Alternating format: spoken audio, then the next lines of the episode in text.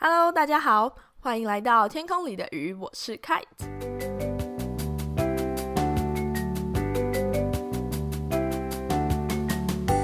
不知道大家暑假都在做什么呢？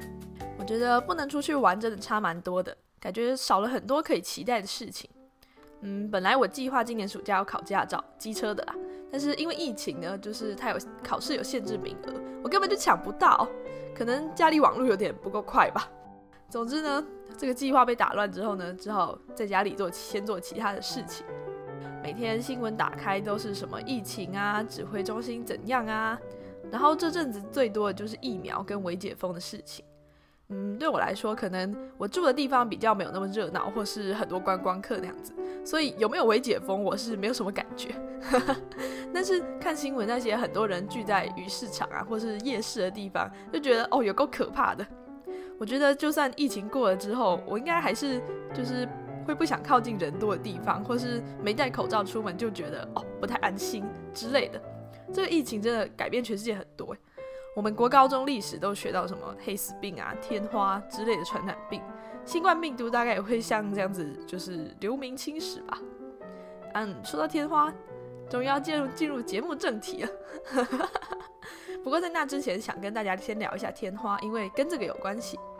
那天花病毒最早呢是在东北非洲出现的，除了大家知道的就是会长很多一颗一颗的疹子之外，这种病毒也会攻击患者的骨髓跟淋巴结，哟，好可怕！那这种病毒跟着贸易从非洲开始传到全世界，又在地理大发现的时候呢，跟着欧洲人入侵到美洲大陆去。那天花病毒杀死超多人，但是它其实也不是无敌的。虽然说它发病之后就没有什么有效的治疗方法，但是可以用疫苗来让它症状减轻，或者是就预防它。那这种做法最早是出现在古代的中国，有一个医生呢，他把天花患者结的痂把它弄下来，把它磨成粉，然后呢，把用一个长长的管子把它吹到要接种的人的鼻孔里面，称为种痘。就是长痘痘的痘，也就是说让人感染一点点天花，然后可以对它产生抗体这样子。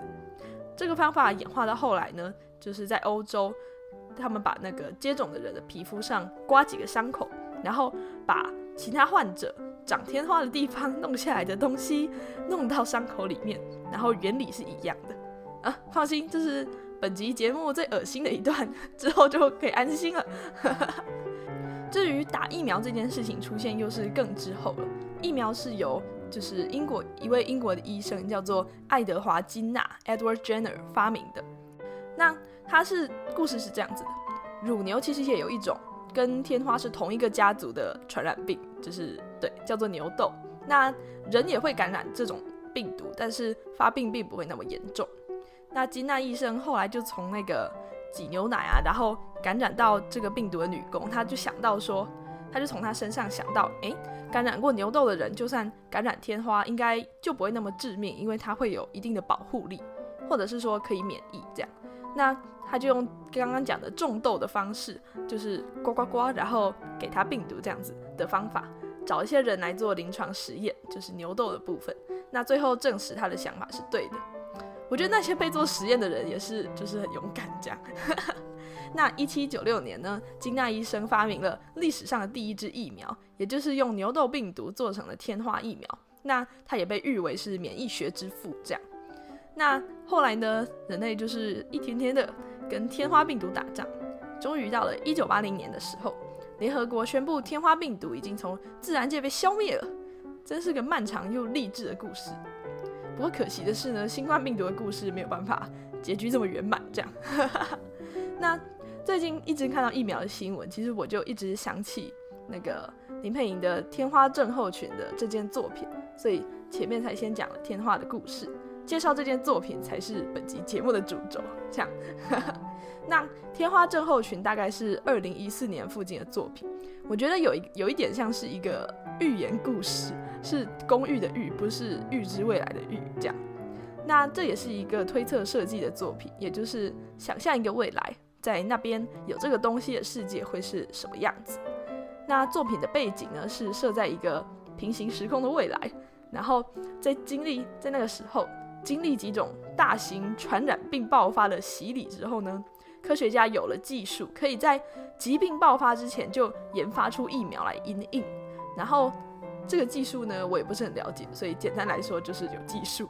那甚至说控制施打部位的那个皮肤后续疤痕的生长状况，它可以用疫苗顺便做这件事情。那到了二零三零年的时候呢，有一家叫做 Vaccine Beauty 的公司成立了。那他们是结合疫苗跟美容商品呢，就是经过设计的疫苗，你可以去买一组打。那打打过之后呢，可以显示在皮肤上，就是让别人看到说你有打过，就可能长出有点像天花的一颗这样子。不过不是生病，这种疤痕在那个时空呢，是一种就是健康，然后有免疫力的象征。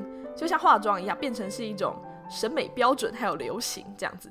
那他们这间公司呢，出新的疫苗的时候呢，大家就可以去买来打，算是更新你的免疫系统，update 一下这样子。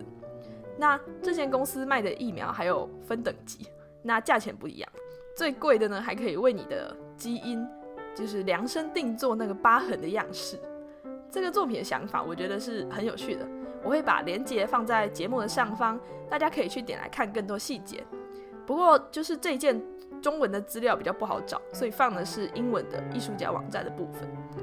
那实体展出的时候呢的陈设大概是这家疫苗公司 Vaccine Beauty 的海报，还有它疫苗套组的模型跟使用说明之类的。那这个设定呢听起来是一个还不错的解决方案吧，就是预防胜于治疗嘛。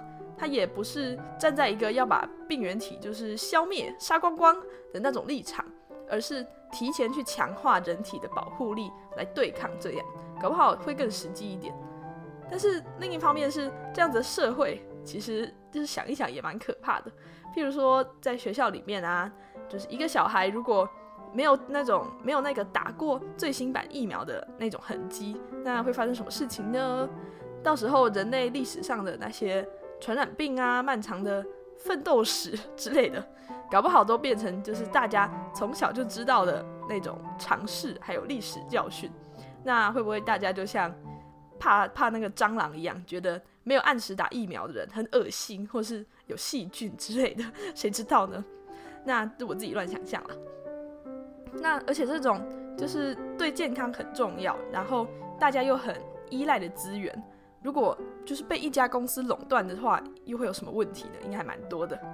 那林佩莹有很多件作品都跟病毒有关，她想就是大部分是想要去探讨人类跟病毒可能的关系，很多我觉得蛮有趣的，大家就是没事可以瞄一下。之前提过的病毒晚餐也是其中之一。诶，我把这个链接也放在上面好了。那节目最后啊啊，我突然想到那个前阵子。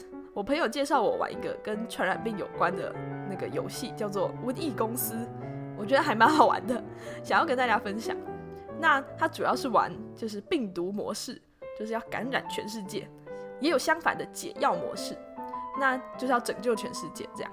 那你就开局你就选一种病原体进去，细菌啊、病毒、寄生虫之类的，它们都有不同的特性。那感染人或者是把人杀死，就是都可以有点数。那点数可以升级这个疾病，让它变得更强，像是传染途径变多啊，或是症状变严重之类的。然后你还要阻止解药的研发，像是让病原体突变，就是其中一个方法。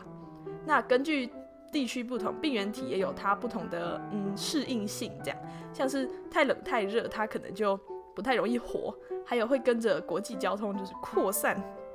哦，不过它的地图上面没有台湾，这个有点有点讨厌。那我觉得这个游戏很有趣，哎，虽然这样讲好像有点政治不正确，这样。总之我觉得设计的还蛮不错的，然后嗯，算是有知识性吗？然后玩一玩你会觉得怎么这么可怕这样子。然后之前疫情很严重的时候，我就在想说，我们感觉有点像。处在一个大型的瘟疫公司的世界里面，然后可能背后有一只黑有一双黑暗的手在操作这个病原体的那种感觉啊，想太多。好啦，那今天我们大概分享了一下林佩莹的一件作品《天花症候群》，然后加上很多闲聊的内容。这集节目大概就到这里结束，感谢大家的收听，我们下次再见，拜拜。